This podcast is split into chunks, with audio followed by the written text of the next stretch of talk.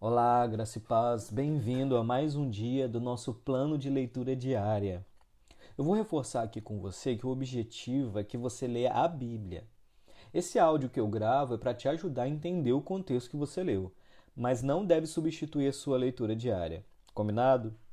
Bem, a leitura de hoje é João 6, do versículo 1 ao 21.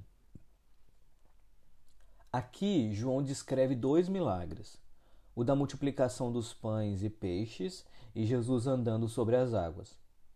Quando João apresenta os milagres de Jesus em seu evangelho, ele tem o objetivo de apresentar Jesus como Deus. Por isso, os milagres são descritos no evangelho de João como alusões simbólicas do caráter da pessoa de Cristo. Por exemplo, ele transforma água em vinho, porque ele é o vinho novo. Ele multiplica o pão, porque ele é o pão da vida, e assim em diante. O milagre na multiplicação dos pães acontece quando Jesus vai para o outro lado do Mar da Galiléia. Só abrindo um parêntese, o Mar da Galiléia, na verdade, era um grande lago, que também era conhecido como Lago de Tiberíades. Cristo vai para o outro lado com seus discípulos, pois eles precisavam descansar. Mas as pessoas estavam tão necessitadas que seguiram Jesus até o outro lado. Na região do Mar da Galileia haviam muitas pessoas pobres, pessoas oprimidas pela religião e pelo Estado, doentes e trabalhadores que tiravam do lago seu sustento.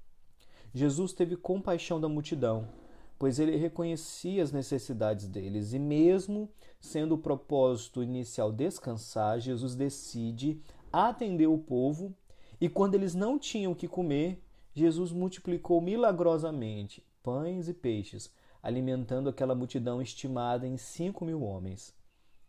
Depois desse evento, Jesus manda os discípulos voltarem para Cafarnaum de barco, mas ele não os acompanhou.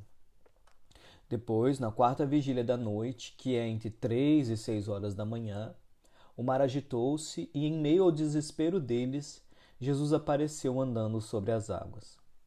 Fica claro aqui, por esse texto apresentado por João, que Jesus não é apenas um profeta, mas ele é Deus.